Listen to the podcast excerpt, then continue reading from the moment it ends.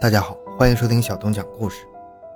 二零零二年三月，赵玉令居然将自己的亲生女儿赵庆香和女婿魏斌残忍杀害，只因为在美国留学的博士女儿没有按照自己的要求给自己三千元美金。我不后悔杀她，这样的女儿白养了，我就能杀她。谁能想到，这是一个父亲在杀害女儿和女婿以后，在法庭上说的话。赵玉令为何要这么多钱呢？不是为了他自己，而是为了给他还没有成家的儿子全款买房。只因为女儿拿不出这么多钱来，他便痛下杀手。新闻一出，顿时登上了头条，群众们议论纷纷，都指责父亲没有下线的要钱行为，并且为赵庆香觉得惋惜不已。而即便是这个时候，法庭上的赵玉令依然没有丝毫的悔过之心，甚至一句“该杀”就带过了与女儿的血浓于水的亲情。说到这里，我们不禁疑惑：天底下怎么会有这样的父亲呢？很多人评论：“可怜了赵庆香和魏斌呐，他们好不容易考到了博士，有了工作和光明的未来，哎，却这样。他们真正辉煌的人生才刚刚开始，就被他爹无情扼杀了。这都是原生家庭的不幸，才让赵庆香夫妇英年早逝啊！可悲可叹呐！”实际上，赵庆香的悲剧不仅仅是因为原生家庭的教育，更是根深蒂固的中国封建造成的重男轻女思想直接导致的。欢迎收听由小东播讲的：因拒绝给弟弟买房，女博士睡梦中被父亲砍死，审判时仍被骂白眼狼。回到现场，寻找真相。小东讲故事系列专辑。由喜马拉雅独家播出。赵庆香出生于山东省一个偏僻的小山村，家中很是贫困，家里靠父母务农为生，家里过得也不算宽裕。赵庆香的父母没读过什么书，旧观念很重，总觉得生一个男孩，家里日子才算圆满，所以父母一直以来对赵庆香不怎么喜欢，他们一直想要个儿子，女儿就显得无关紧要了。在这种思想下，赵静香在两岁的时候终于有了一个弟弟，父母欣喜若狂，这心里一块石头也算落了地了。对儿子那是格外的好，而且一般儿子想要的，夫妻俩都会尽量满足。但是没过多久，赵庆香的弟弟就被诊断出来有癫痫病，这一下子对于赵家父母那是打击不轻啊！好不容易才有的儿子，说什么也得把病给他治好了。就这样。赵家原本就拮据的生活瞬间变得更加艰难起来。面对贫穷的生活环境，赵庆香从小就知道“知识改变命运”这句话的含义，所以她从小除了帮父母做农活，其他时间都在认真刻苦的学习。但是父母却一直不怎么待见她，有什么好吃的好玩的都是紧着弟弟。虽然赵庆香心中一直羡慕，但是她也明白父母对弟弟更加看重，慢慢的就接受了这个现实。然而，让赵庆香怎么也没想到的是，父亲居然会这么快剥夺他上学的权利。女儿家，你能念什么书？还不如回来踏踏实实的干活。一听这话，赵庆香的眼泪就落了下来。他不停的哭诉，哀求着父亲能够让他回心转意。可是父亲终究还是冷着脸，就这么决定了，你哭也没用。赵庆香心中满是绝望。可他不愿就此接受这个事实，因为他很清楚，只有念书，他才能够顺利的走出这座大山，才能够彻底的摆脱这种卑微的生活。所以那几天，赵庆香几乎每天都在哀求父亲，可却一直没有改变父亲的态度。直到有一天，赵有令出门以后，偶遇到一个同乡，两人随口聊了几句，自然而然就把话题聊到了赵庆香身上。那人满眼羡慕：“哎呦，赵哥。”你们家庆香的学习成绩是真好啊！要是我家孩子也能跟庆香那样用功就好了。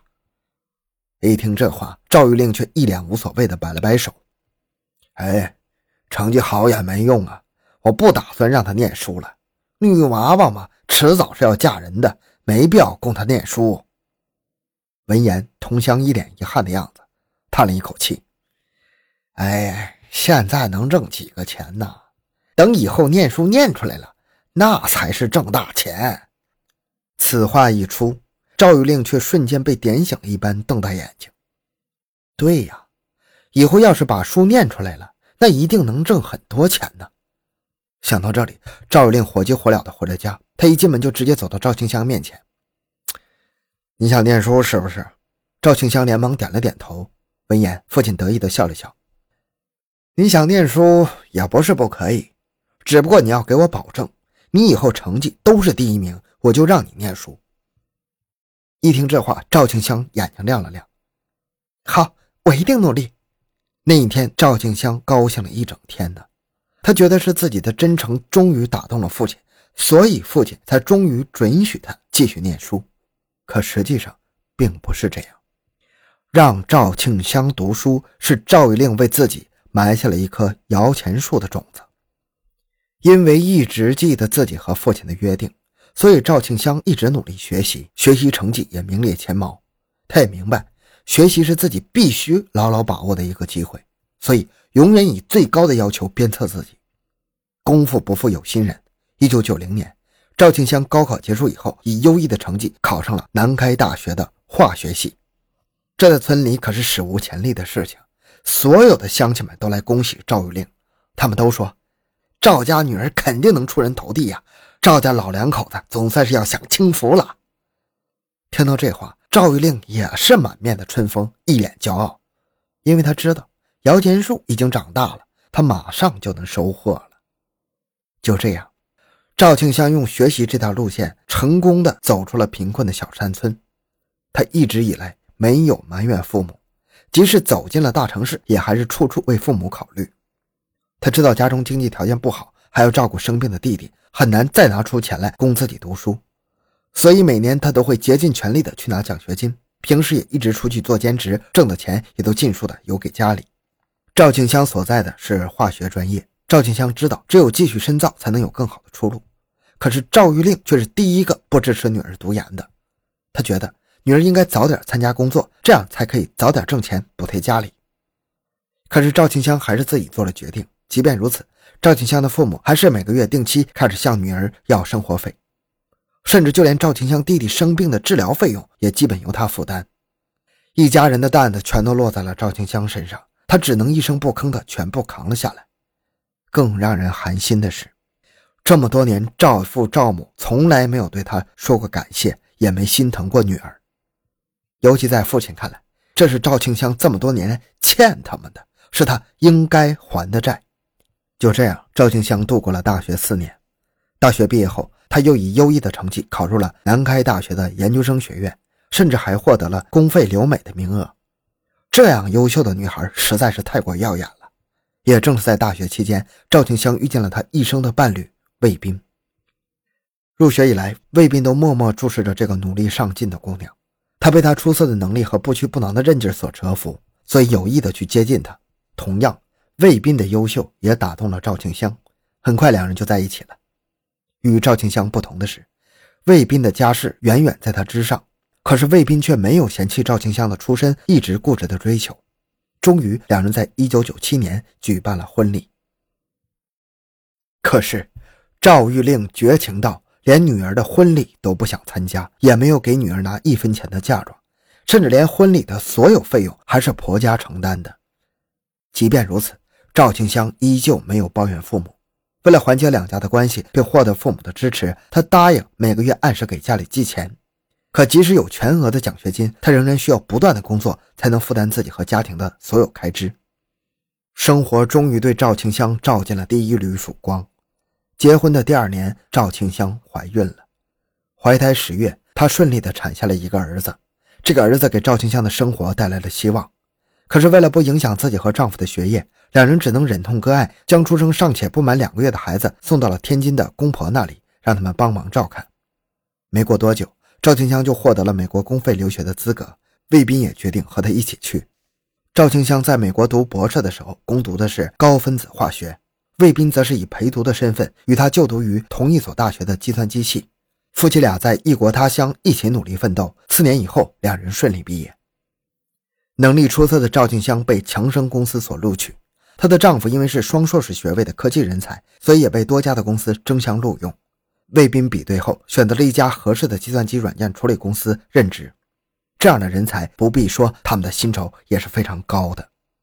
正式工作以后，夫妻俩也攒了一笔收入。可是为了赚更多的钱，赵庆香在公司里也是丝毫的不敢怠慢和松懈。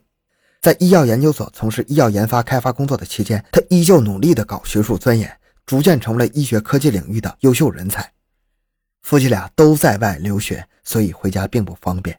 毕业以后又开始马上工作，一来二去，居然有五年没有回家了。对于赵庆香来说，最愧疚的就是自己的儿子。身为母亲，她没有尽到一个母亲对儿子的责任，所以后来他俩一有时间就谋划着回家的事情。二零零二年初，赵庆香夫妇先是回到了婆婆家，看到了日思夜想的儿子被公公婆婆养得很好，她忍不住落下了感激的泪水。可是对于这个五岁的孩童来说，这个叫妈妈的人实在是太过陌生了。他一点也不愿意和赵清香亲近。见状，赵清香情不自禁地失落起来。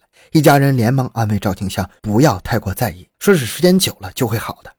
事已至此，赵清香也只能用这个理由安慰自己。可是他还没有时间和儿子好好相处，就被父亲赵玉令接二连三的电话逼迫着回家了。这么多年来，他终于看透了父亲。这次叫他回去，绝不可能是为了重温亲情，说到底就是为了钱。三月十八日，夫妻俩从国外到天津，在天津待了不到五天，二十三日，两人就回到了山东的老家。出发前，夫妻俩商量一下，他们给公婆一万美元，为了补偿公婆辛苦，也是为了让公婆抚养孩子。最后，两人决定给赵庆香的父亲一千美元，给赵庆香生病的弟弟六百美元。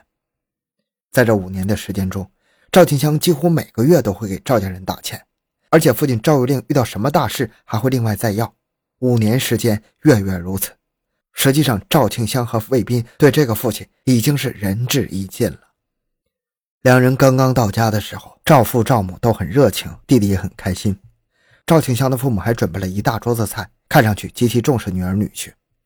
席间，众人聊得也十分开心，赵庆香的父亲尤为高兴。甚至这么多年来，他一直为自己当初让赵庆香上学的决定而沾沾自喜。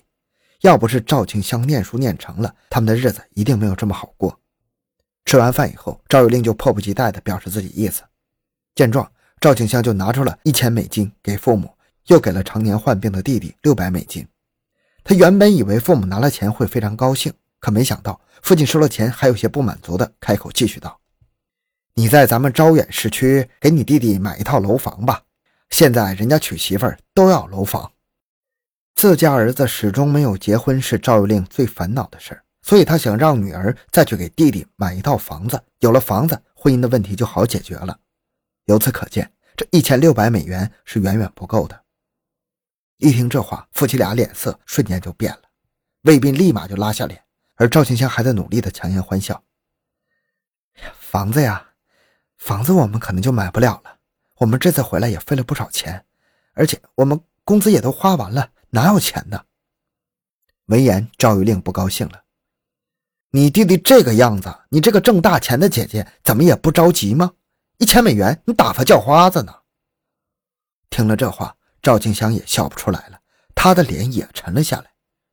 见状，赵玉令冷冷笑了一声，接着道：“哼，赵静香。”你给你公公婆婆可不止这点钱吧？你是不是不知道谁养的你啊？魏斌听他这么说，终于忍无可忍。这些年我们给你们的也不少吧？而且我爸我妈帮我们带了五年的孩子，你们呢？你们给我们做了什么？没想到女婿会这么反驳自己，赵令当时就憋红了脸。可是他还是把矛头对准了女儿。你你这个白眼狼，你就让别人这么侮辱你爸？卫兵也不让他直言不讳的道：“我不过说的是实话。”气氛一下子变得剑拔弩张起来。赵母连忙上前劝架：“算了算了，都是一家人，犯不着这样。”看到这糟心的一幕，赵庆香夫妇原本是打算马上离开的，可是还是被赵母好说歹说的劝着歇这么一晚上。可是他怎么也没想到，就是这个挽留，赵庆香和魏斌丧了命。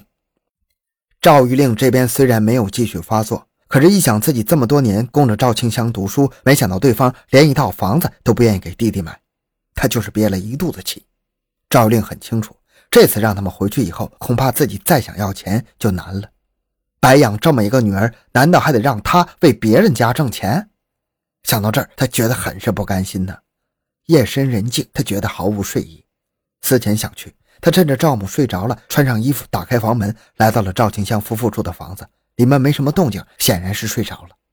他抄起拳头，咬着牙：“白眼狼，我绝不会让你这条白眼狼去替别人效劳。”想到这儿，他抄起门边的斧头，破门而入，直接走到床边。他抡起斧子，对着床上的两人就是一顿乱砍。就这样，夫妇二人殒命在了赵玉令的斧头之下。听到动静的母亲和弟弟连忙赶来，可是，一切都迟了。这个时候，赵玉令却格外的镇定，他对着赵母说道：“打幺幺零吧，就说我把自己女儿和女婿砍死了。”很快，法院对赵庆香的父亲杀害女儿女婿一案进行了开庭审理。法庭上，赵玉令对自己的犯罪行为供认不讳，但是他却始终认为自己没有做错。我不后悔，这样的女儿，白养了的白眼狼。本来就是该杀。二零零二年七月四日，烟台中级人民法院公开开庭审理了此案。同年七月二十五日，案犯赵玉令以故意杀人罪被判处死刑。得知自己被判处死刑之后，他脸上终于有了动容。但是他说的是：“哎呀，我死了就死了，可我儿子怎么办呢？”事到如今。他没有因为杀害女儿而有悔改的意思，还在惦记自己的宝贝儿子，该怎么办？可惜的这对夫妻是留美博士，经历了这么多年的拼搏奋斗，刚刚开始要大展身手，为社会做贡献，就这样丢失了性命，还是被最亲的亲人所残害呀！二零零二年十月二十八日，赵玉令在招远被执行枪决。重男轻女造成的惨案可不止这一例呀，每一个案例都让我们揪心呢。贫穷落后的封建迂腐的重男轻女思想必须坚决杜绝。好了，今天的案件讲到这里，小东的个人微信号六五七六二六六，感谢您的收听，咱们下期再见。